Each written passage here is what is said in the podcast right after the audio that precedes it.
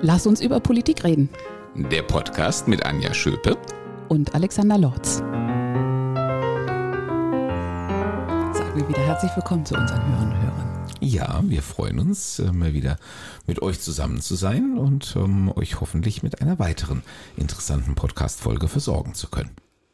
Und äh, wir hoffen auch, dass die letzte ganz viele sich angehört haben, weil ja, ich habe zumindest schon ganz gutes Feedback bekommen. Also man merkt doch, der Name Roland Koch äh, zieht noch immer, auch wenn er bereits vor 13 Jahren als hessischer Ministerpräsident zurückgetreten ist. Äh, daran sieht man, wie stark diese politische Figur doch fortwirkt. Mhm.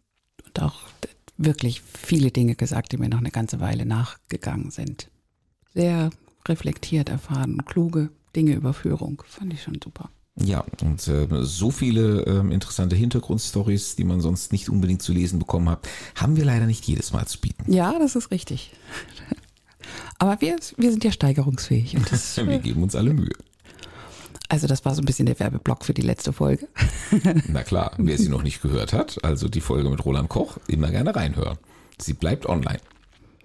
Und ähm, heute haben wir keinen Gast dabei und du hast dir ein Thema gewünscht oder hast gesagt, lass uns doch mal darüber reden. Ja, ich ähm, habe einfach mal einen ganz aktuellen äh, Diskussionspunkt aufgegriffen. Äh, Im Moment äh, wird ja in Berlin äh, die Frage eines neuen Staatsbürgerschaftsgesetzes äh, diskutiert. Und äh, daran knüpft sich ja die ganz generelle Frage, ähm, was für eine Zuwanderungs-, was für eine Einwanderungspolitik betreibt Deutschland, äh, wie versteht sich Deutschland, äh, was muss man möglicherweise ändern an dem, wie es im Moment läuft, natürlich auch im Angesichts des aktuellen starken Zugangs an geflüchteten Menschen. Und ähm, auch wenn das ein heißes Eisen ist, an dem man sich ähm, traditionell immer gut die Finger verbrennen kann, lass uns über Politik reden, bedeutet ja nicht, dass man nur über Wohlfühlthemen redet, sondern man muss man auch mal ab und an die heißen Eisen anpacken. Ich bekomme natürlich mit, dass da aktuell darüber diskutiert wird, in, der ersten, in erster Linie natürlich irgendwie in Talkshows oder ähm, in, in Zeitungsberichten. Und natürlich ist mir die Bedeutung des Themas klar. Gleichzeitig ist es ein Thema, das ist trotzdem so für mich als Nicht-Politik-Profi irgendwie so weit weg. Das fängt ehrlich gesagt bei mir zum Beispiel schon damit an, dass mir gar nicht ganz klar ist, jetzt so eine Diskussion über so ein Staatsbürgerschaftsgesetz. Ist das das gleiche wie die Diskussion, die offensichtlich auch gerade läuft über ein Gesetz oder einen Entwurf oder äh, was auch immer ähm, zur Regelung der Einwanderung von Fachkräften? Oder, oder ist da ein Unterschied? Hilf mir. Ja, da, gehen, fließen in der Tat viele verschiedene Fragen ineinander. Natürlich kann man die theoretisch auch alle in ein Gesetz packen. Das muss man sich mal anschauen, wie das funktioniert. Aber es sind ja trotzdem verschiedene Materien. Ähm, das eine ist ja wirklich die Frage, ähm, wer darf äh, unter welchen Voraussetzungen ins Land. Ähm, das ist quasi äh, eine Art Zugangsgesetz, äh, wenn man so will. Ähm, dann ist es die Frage, ähm, was für einen Aufenthaltsstatus bekommt die jeweilige Person und beziehungsweise bekommen äh, die Angehörigen. Da haben wir ein breites Spektrum von bloßer Duldung bis hin zu einem permanenten Aufenthaltsrecht und dazwischen gibt es jede Menge Spielarten. Und das dritte ist dann eben die Frage der Staatsangehörigkeit. Also wer bekommt unter welchen Umständen den deutschen Pass? Das sind eigentlich drei verschiedene Fragestellungen. Ähm, wer darf unter welchen Umständen über die Grenze? Ähm, wer darf äh, unter welchen Voraussetzungen äh, wie lange und wie verfestigt hier bleiben? Und wer bekommt unter welchen Voraussetzungen äh, den deutschen Pass? Aber in der öffentlichen Diskussion wird das oft alles drei ineinander gerührt und deswegen kann ich schon gut verstehen, wenn du sagst, ich kriege das irgendwie nicht zu greifen und ich weiß eigentlich nicht so richtig, worum es jetzt gerade im Moment geht. Sehe ich das denn richtig, dass ähm, also einmal dieses, diese Asylfrage, das so quasi die eine Säule ist. Die andere Säule dann auch unser Fachkräftemangel und Bedarf und da jetzt über Einwanderung natürlich ganz anders geredet wird und dass dazu gerade äh, ein Gesetzgebungsverfahren im Bundestag ist. Ja, also jedenfalls ähm, ist das beabsichtigt. Ähm, äh, es ist jetzt noch, äh, glaube ich, noch ein ganzes Stück davon entfernt, ähm, verabschiedet zu werden. Da existiert bisher erst ein Entwurf ähm, den man kennt. Und dieser Entwurf bezieht sich auch auf das äh, Staatsangehörigkeitsrecht. Also jetzt gar nicht mal auf die Frage Asyl oder Fachkräftezuwanderung im engeren Sinne. Äh, das kann sich alles noch ändern. Ähm, wie gesagt, man kann jetzt so ein Gesetz auch im Laufe eines Gesetzgebungsverfahrens äh, noch verändern. Aber das sind eben zwei verschiedene Dimensionen. Das eine ist die Frage, ähm, sozusagen vom, aus der Perspektive des Staates, ähm, was für äh, unterschiedliche Möglichkeiten eines Status äh, vergebe ich unter welchen Voraussetzungen. Und ähm, das andere ist ähm, mehr aus der Perspektive der zuwandernden Individuen. Und da gibt es eben genau die zwei Säulen, die du angesprochen hast. Äh, da gibt es nämlich auf der einen Seite die Frage Zuwanderung, wir sagen mal von Fachkräften, also Zuwanderung im Interesse Deutschlands. Ähm, und auf der anderen Seite, ähm, das wird meistens unter dem Stichwort Asyl ähm, gefasst, die Frage Zuwanderung aus humanitären Gründen, also eigentlich nicht im Interesse Deutschlands, sondern im Interesse der Menschen, äh, die da zu uns kommen und ihres Schutzes. Und was ist jetzt das heiße Eisen, das du anpacken möchtest? Also die ganze Materie ist eigentlich ein einziges heißes Eisen. Ähm, weil sie in Deutschland natürlich auch belastet ist, ähm, die Diskussion. Ich meine, das geht am Ende zurück äh, halt bis zur Blut- und Bodenideologie der Nazis. Ähm, äh, da ist ja allein schon die Frage ähm, der Abstammung, wie erwirbt man etwa die Staatsangehörigkeit? Ich meine, erwirbt man ähm, eigentlich in allen Ländern dieser Welt ähm, nach dem Abstammungsprinzip. Ähm, das heißt, wenn die Eltern oder zumindest ein Elternteil äh, schon die Nationalität des Staates hatte, dann äh, vererbt es das natürlich dem Kind. Ähm, dann gibt's halt einige Staaten, die haben dann dazu noch ein paar weitere Tatbestände. Ähm, aber schon das ist eben auch durch die deutsche Vergangenheit mit vielen Tabus und mit vielen Fragen belastet. Und äh, dann, weil wir jetzt ja auch nicht gerade gerade ähm, den Weltrekord äh, in Integration von ähm, zugewanderten ausländischen Staatsangehörigen halten, ähm, sondern da eigentlich noch immer uns in einem Lernprozess befinden, wenngleich der schon sehr weit fortgeschritten ist, ist natürlich auch immer die Frage, äh, steht immer die Frage von Diskriminierungen im Raum, äh, steht immer die Frage im Raum, wo darf ich denn auch wirklich unterscheiden, nach dem Motto, es gibt ihnen jetzt bestimmte Dinge, die stehen nur deutschen Staatsbürgern zu oder vielleicht EU-Unionsbürgern, aber eben nicht jemandem, der von außerhalb der Europäischen Union kommt und wo sind äh, die Rechte, die ich nur wirklich jedermann zugestehen muss. Unsere Bundesinnenministerin hat jetzt in einer Rede gesagt, ja, wir sind ein Einwanderungsland. Sind wir ein Einwanderungsland? Ja, das, äh, dass ich mal einen Satz von Nancy Faeser vorbehaltlos unterschreibe, ist auch selten. Ähm, aber ja, das sind wir schon sehr lange übrigens. Das ist einfach ein Faktum. Ähm, wir sind unglaublich begehrt. Ich glaube, wir sind das äh, zweitbegehrteste Land ähm, auf dieser Welt von der Frage, ähm, äh, dass eben Menschen äh, zu uns kommen wollen, dass Menschen äh, sagen, sie wollen nach Deutschland kommen.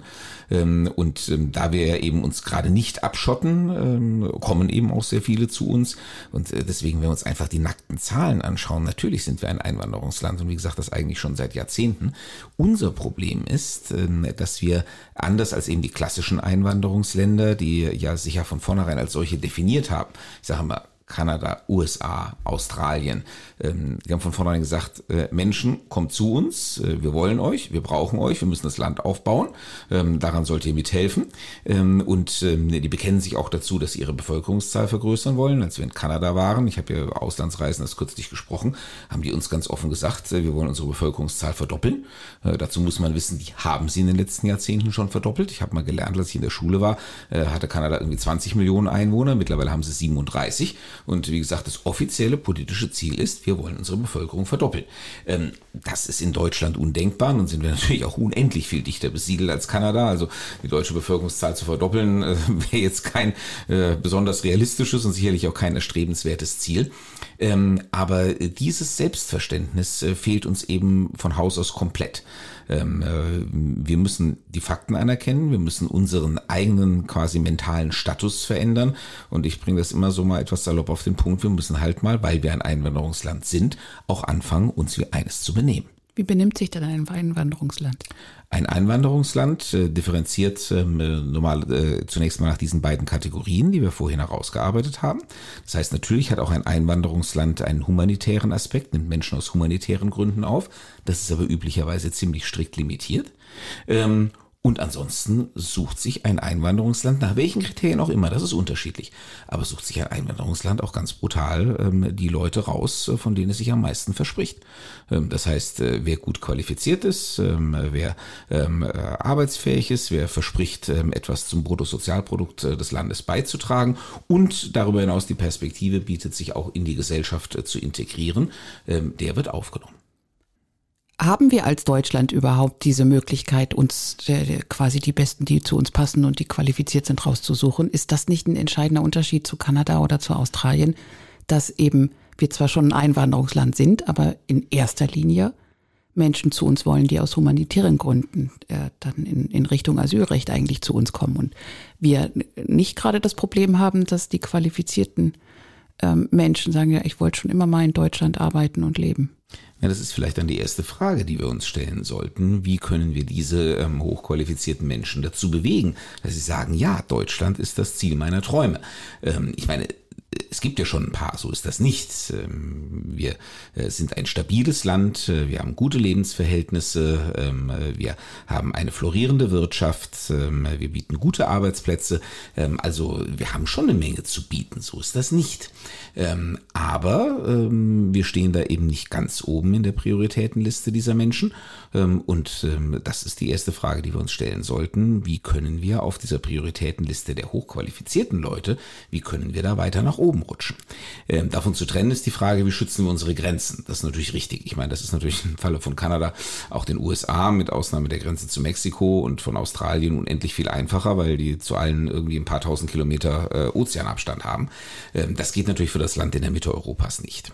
Aber ähm, wir können ja sinnvollerweise eine Zuwanderungspolitik ähm, in Europa nur gesamteuropäisch ähm, betreiben, also eigentlich mindestens mal auf der Ebene der Europäischen Union. Daran fehlt es auch im Moment noch an allen Ecken und Enden. Das liegt aber nicht zuletzt an Deutschland, weil Deutschland äh, im Moment keine politische Perspektive zu bieten hat, die für die anderen Mitgliedstaaten der Europäischen Union reizvoll wäre.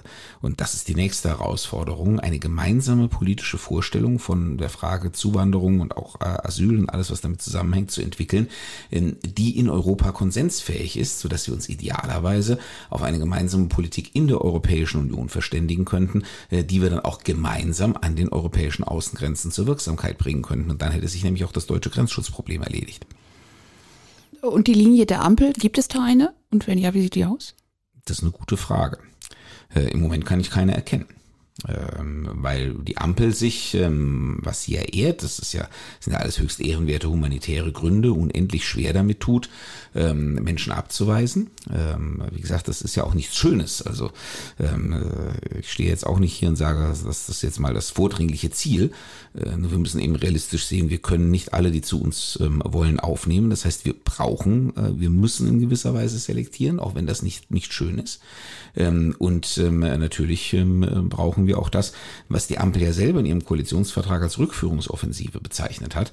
Ähm, von dieser äh, Rückführungsoffensive ist aber weit und breit nichts zu sehen. Im Moment ist noch immer äh, die allgemeine Wahrnehmung, wer es einmal geschafft hat, ähm, hier über die Grenze zu kommen und sich hier halbwegs zu etablieren, der bleibt auch hier. Und das ist natürlich etwas, ähm, was weitere Menschen anzieht, weil es signalisiert, hey, ihr müsst nur irgendwie über die Grenze kommen und irgendwie schaffen, nicht sofort wieder äh, festgehalten oder zurückgeschoben zu werden. Und dann habt ihr es geschafft. Dann seid ihr im gelobten Land. Ähm, wer, wer erstmal hier ist, der bleibt dann hier. Dann hört man immer ähm, die Kritikpunkte, ja, das liegt daran, dass bei uns einfach die Verfahren viel zu lange dauern und äh, die manche, manche Menschen dann hier jahrelang darauf warten, bis nun endlich entschieden wird und dann natürlich irgendwie das noch schwerer wird, sie wieder zurückzuschicken.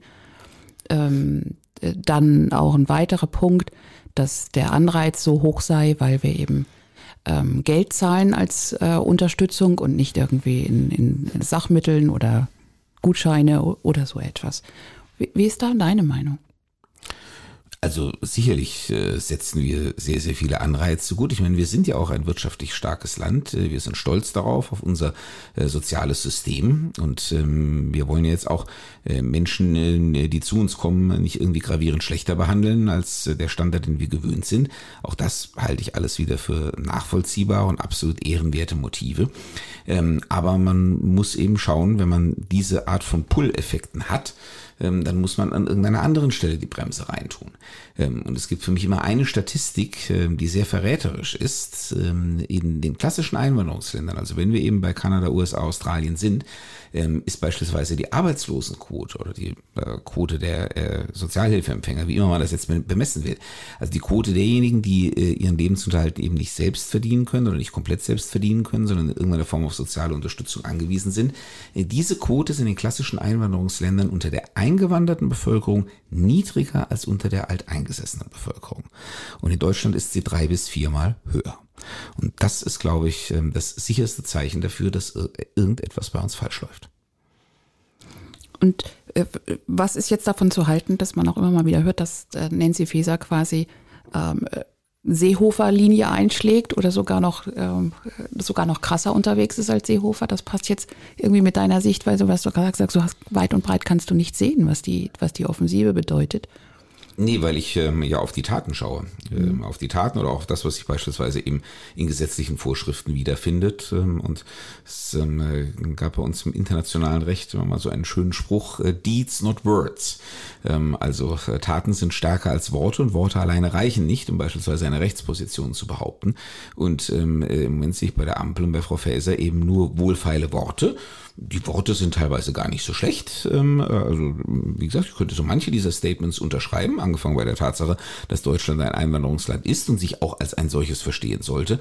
Nur es folgen keine Konsequenzen daraus. Ähm, das Ganze wird nicht irgendwie in Politik umgesetzt, das Ganze schlägt sich nicht nieder und das ist auf Dauer etwas sehr Gefährliches, nicht nur in diesem Bereich, sondern ganz generell für demokratische Politik. Ähm, denn wenn die Menschen, und das erleben wir ja gerade, das Gefühl haben, ähm, dass ihnen ähm, ihre Führungspersönlichkeiten, ihre politischen Führungspersönlichkeiten einfach nur irgendwas erzählen, das aber völlig folgenlos bleibt, ähm, dann verlieren sie das Vertrauen in die Handlungsfähigkeit ihres Gemeinwesens. Und das ist ein ganz gefährlicher Punkt.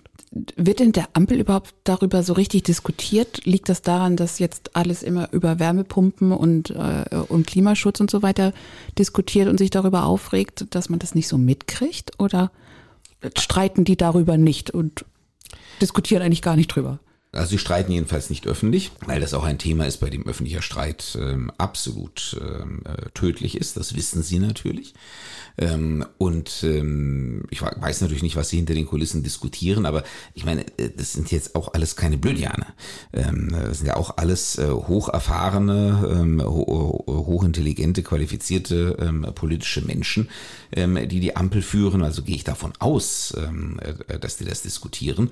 Ähm, sie werden ja auch ständig mit der Nase draufgestoßen. Ich habe jetzt gerade vor zwei Tagen, ich glaube, es war im Spiegel oder so, oder äh, nee, in NTV sogar, ähm, machte mit der Schlagzeile auf, also ähm, Herr Bundeskanzler, handeln Sie endlich, ähm, äh, das Land geht in die Binsen. Ähm, das ist ähm, natürlich bezogen auf die steigenden Umfragewerte der AfD gewesen.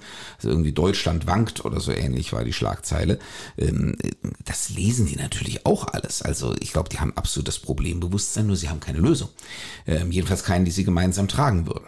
Und ähm, das lähmt im Moment äh, die Regierung, ganz speziell in diesem Bereich. Dann gab es ja vor kurzem diesen Flüchtlingsgipfel, der, der irgendwie als Erfolg verkauft wurde, aber, aber irgendwie dann auch wieder ergebnisfrei war.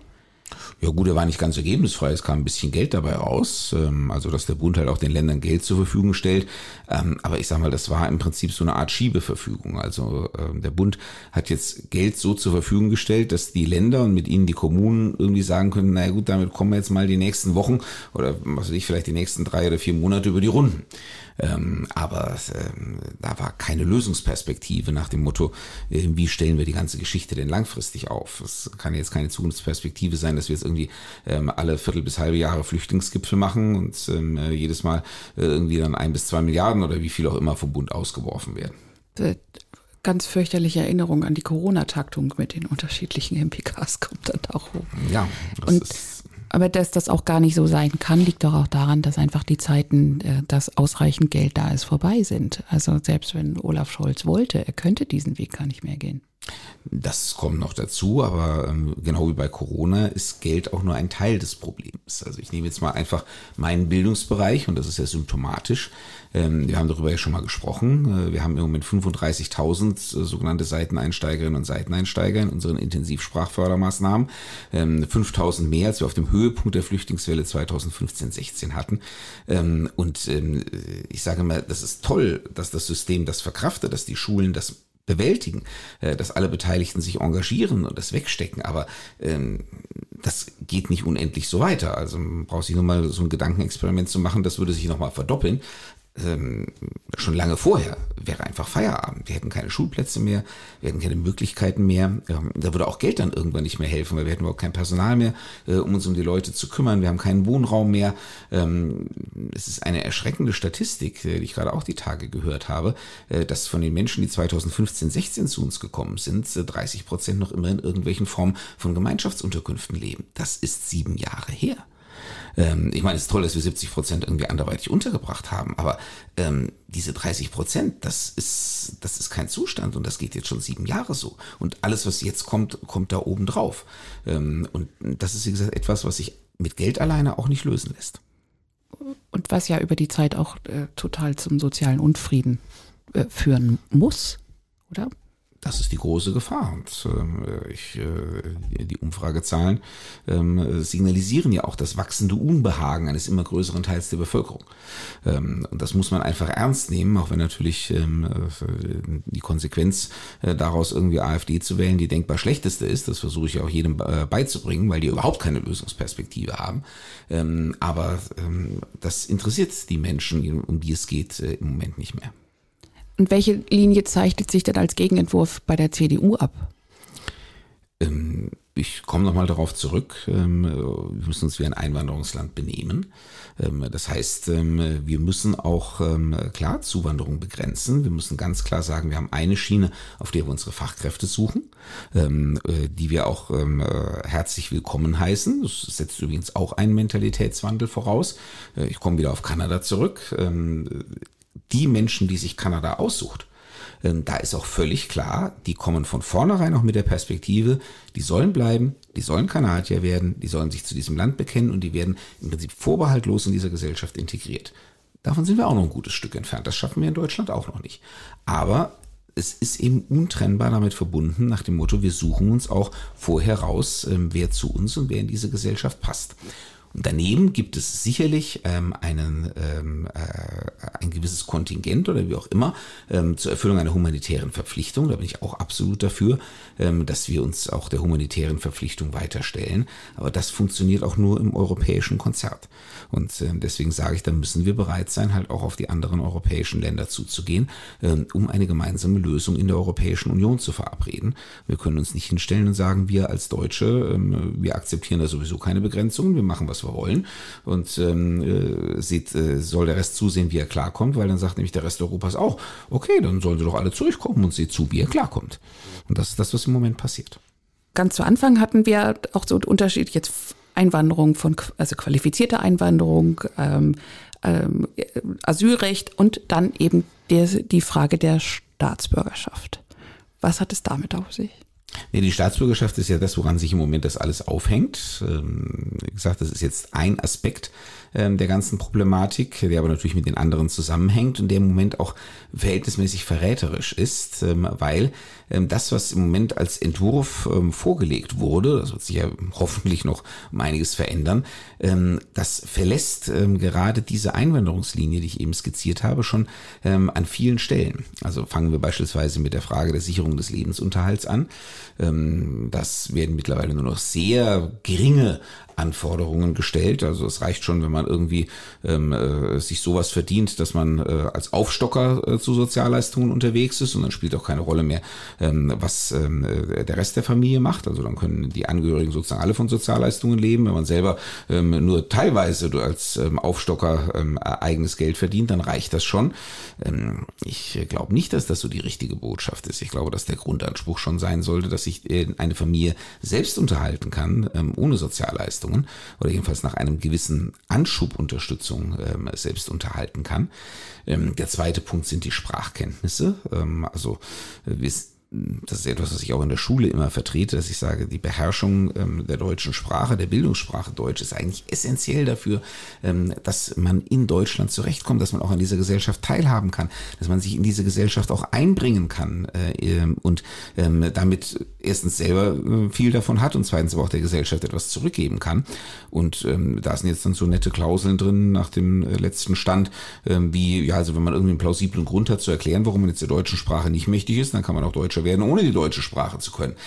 Das halte ich jetzt auch nicht gerade für, ähm, für zielführend. Ähm, denn äh, das ist eigentlich eben nicht die Perspektive, auf Dauer in Deutschland zu leben, noch als deutsche Staatsbürgerin, deutscher Staatsbürger und, und ähm, nicht mal mit der Sprache zurechtzukommen, ähm, die nun mal in diesem Land gesprochen wird. Ähm, und ähm, zum Thema Integration, also was äh, trage ich sonst äh, zu dieser Gesellschaft bei, Bekenntnis äh, zu den Werten, zur freiheitlich-demokratischen Grundordnung. Ich weiß natürlich, dass das auch alles sehr schwer zu messen oder nachzukontrollieren kontrollieren ist. Ich halte auch äh, nicht viel von irgendwelchen Tests, ähm, wie sie die Amerikaner teilweise verwenden, wo man dann äh, irgendwelche Fragen beantworten muss. Ähm, äh, planen sie terroristische Anschläge, um die Regierung zu stürzen? Ähm, ich meine, ähm, muss man schon irgendwie im Klammerbeutel gepudert sein, wenn man die Frage falsch beantwortet. Und äh, wenn man eh andere Absichten hat, dann gibt es sowieso ganz andere Probleme. Also von solchen Instrumenten halte ich jetzt auch nicht viel, aber ähm, sozusagen da ganz nonchalant darauf zu verzichten, ähm, nach dem Motto, also eigentlich ähm, ist das auch okay, wenn du nur ein bisschen Geld verdienst, auch wenn du die Sprache nicht sprichst, du wirst dich schon irgendwie integrieren und wir stellen keine weiteren Anforderungen. Das ist einfach, wenn man das als Paket betrachtet, dann äh, ist das schon ein bedenkliches Absenken. Ähm, all der Voraussetzungen, die wir normalerweise für jemanden haben, ähm, äh, deutsche Staatsbürgerin oder deutscher Staatsbürger zu werden. Wie gesagt, ich bin absolut dabei, das, darauf komme ich immer wieder zurück, Einwanderungsland, so wie es sich ein Einwanderungsland definiert. Ein Einwanderungsland muss die Menschen, die es sich aussucht, willkommen heißen. Zu diesem Willkommen heißen gehört vorbehaltlose Akzeptanz und auch natürlich die ganz klare Perspektive, eben auch Staatsbürgerinnen und Staatsbürger zu werden. Das ist für ein Einwanderungsland gehört das denknotwendig zusammen. Ähm, aber ähm, ja, eben nicht ohne die dazugehörigen Voraussetzungen. Und wir machen uns jetzt gerade auf den Weg, dass wir ähm, äh, auch äh, im Prinzip ja gegen die Wahrnehmung in der Mehrheit der Gesellschaft ähm, den deutschen Pass verhältnismäßig einfach abgeben, aber ohne irgendwelche größeren Anforderungen dafür zu stellen. Und das halte ich für falsch. Und das Ganze mit dem Ziel, dadurch dann mehr zu motivieren, nach Deutschland zu kommen, die, die wir brauchen. Das ist jedenfalls das, äh, was ähm, offiziell ähm, die politische Erklärung dafür ist. Dann glaube ich halt nicht, dass das aufgehen wird. Und jetzt frage ich dich natürlich, was vermutest du, was inoffiziell eigentlich der, der, der, die Begründung dafür ist? Ich glaube ehrlich gesagt, ähm, und das sage ich auch mit allem Respekt eben vor den ähm, humanitären Motiven, die dahinter stehen. Ich glaube, ähm, es ist einfach ähm, der Wunsch, äh, so vielen Menschen äh, wie möglich äh, ein besseres Leben zu ermöglichen und insbesondere natürlich Menschen, ähm, die ein hartes Los haben. Und ich meine, wir brauchen nicht darüber zu diskutieren, ähm, wer, ich sag mal, aus Afghanistan ähm, flieht und der Herrschaft der Taliban, wer, was ich aus dem Irak oder auch aus Syrien unterwegs ist, aus einer Bürgerkriegssituation, der hat ein hartes Los. Und er hat sich das auch bestimmt nicht sozusagen aus freien Stücken ausgesucht, nach dem Motto, hey, ich finde es irgendwie in Deutschland cooler, ich mache mich jetzt mal auf den Weg. Also wir sollten die Diskussion nicht in, äh, nach diesen Kategorien führen. Ähm, ich äh, verstehe die Wünsche der Menschen und ich nehme die absolut ernst und es tut mir auch weh, ähm, wenn wir Menschen sagen müssen, das wird sich hier nicht verwirklichen lassen. Ähm, und ich glaube, das ist der Impuls, ähm, der äh, die Ampel oder jedenfalls die linken Kräfte der Ampel treibt, dass sie das Menschen nicht sagen möchten, sondern äh, Menschen äh, eher eine Perspektive oder einen Weg zur Verwirklichung ihrer Träume eröffnen wollen. Das ist aller Ehren wert. Nur man muss halt den Blick einfach für die Realitäten und für das Machbare behalten. Und ähm, den erkenne ich äh, im Moment in der gegenwärtigen Politik der Ampel nicht. Ich glaube, wir haben da wieder so ein Beispiel von der Relevanz von Kommunikation in, in, in der Politik, weil nehmen wir mal an, dieses äh, ja wirklich sehr edle und humanitäre Ziel liegt dahinter. Ich nehme nicht wahr, dass das so deutlich gesagt wird sondern dass trotzdem, also es wird dann äh, im Entwurf offensichtlich so gemacht. Und man denkt, äh, eigentlich hat das so mit dem, was wir brauchen, nicht viel zu tun. Aber trotzdem ist in der Kommunikation wird so getan, als ob das jetzt die Verbesserung von dem, was die CDU 10, 16 Jahre lang nicht hingekriegt hat, ist. Und als ob dann diese Differenzierung genau dabei herauskommt, die du ja sehr deutlich benannt hast, die wir einfach brauchen, weil wir eben nicht alle zu uns kommen lassen können. Und das ist eigentlich auch der Kernvorwurf, ähm, den ich dieser Politik mache. Ähm, man traut sich offensichtlich nicht, ähm, dass das, was glaube ich, wie gesagt, die linken Kräfte in dieser Regierung treibt, nämlich am liebsten ne, Grenzen auf Bleiberecht für alle, so hieß mal der Slogan in früheren Jahren, äh, das traut sich halt keiner offen zu sagen, ähm, weil alle wissen, dass dann äh, hier das Land sofort auf den Barrikaden stehen würde. Und ähm, deswegen schiebt man jetzt dieses Fachkräfteargument vor, was ja für sich betrachtet valide ist, nur die Politik passt nicht zusammen. Ähm, denn ähm, das, was wir im Moment als Zuwanderungspolitik betreiben, ist definitiv nicht darauf ausgelegt, jetzt gezielt ähm, Fachkräfte von außerhalb anzuwerben. Und das ist der Punkt, den ich wieder als, als äh, so aus meiner Perspektive echt total schwierig finde, auseinanderzuhalten. Weil dann komme ich, dann schließt sich so ein bisschen der Kreis unserer Folge heute. Da komme ich dann zu den äh, Interviews, die, die ich angesprochen habe. Und dann sagt äh, Hubertus Heil eben so, ja doch, weil, und dann zählt er da so Inhalte aus dem Entwurf auf. Und ähm, dann sagt halt jemand von der anderen Partei, ist jetzt erstmal gerade egal welche, AfD war es nicht. Ja, aber nee, ist nicht so, sondern da und da. Und dann sitzt du da als Normalbürger und sagst, ey Leute, selbst wenn ich mir jetzt die Mühe machen würde, diesen Entwurf mir anzusehen, ich, sorry, ich verstehe davon zu wenig, was welche Wirkung hat. Und das finde ich so extrem schwierig. Ja, das macht die Diskussion dann im Zweifel holzschnittartig und das wird einem so komplexen Sachverhalt am Ende auch nicht gerecht. Aber ja, das ist ähm, äh, ein grundsätzliches Problem eben der Kommunikation in der Erklärung von Politik. Und wir sehen ja auch gerade, dass es nicht funktioniert. Ähm, dass die Menschen nicht überzeugt, weil die Menschen spüren, ähm, dass das, äh, was man ihnen sozusagen offiziell vorsetzt, ähm, nicht alles sein kann. Daran müssen wir arbeiten wir, also die Ampel vielleicht nicht, aber die CDU vielleicht. Ne? Die Ampel um, müsste um, daran auch arbeiten, ja. aber das können wir ja nicht beeinflussen. Also, also wir meine mein ich mit wir meinen wir nicht unbedingt die Ampel, aber äh, nee, das ist schon richtig. Äh, und wir wiederum können in der Sache nicht daran arbeiten, aber wir können zusehen, dass wir unsere eigene Kommunikation ähm, ordentlich aufstellen ähm, und ähm, äh, dass wir mal eine klare Perspektive definieren, ähm, wie wir Deutschland in seiner internationalen Stellung ähm, gegenüber zuwanderungswilligen Menschen äh, für die Zukunft sehen, äh, damit wir auch eine klare Botschaft nach außen kommunizieren. Und dann müssen wir am Ende nur noch dafür die Mehrheit kriegen und an die Regierung kommen, damit wir es dann auch umsetzen ja, können. Nichts leichter als das. Aber es ist, äh, es ist schon, eine, du hast es ja schon von Anfang an gesagt, eine sehr heikle Geschichte.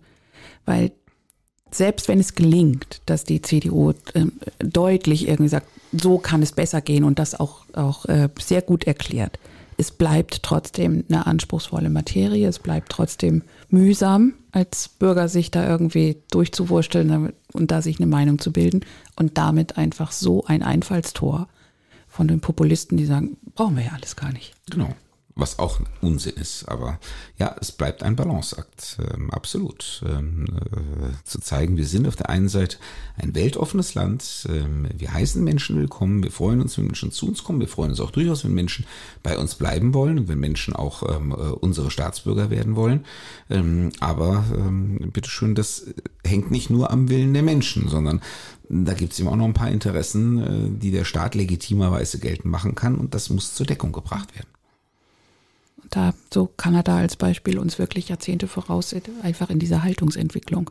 Naja gut, wir haben als Einwanderungsland angefangen. Ja. Ähm, dann äh, saugt man das sozusagen mit der Muttermilch auf. Und Deutschland war, das sage ich auch immer dazu, Deutschland war bis noch vielleicht 20 Jahre nach dem Zweiten Weltkrieg, ähm, traditionell ein Auswanderungsland.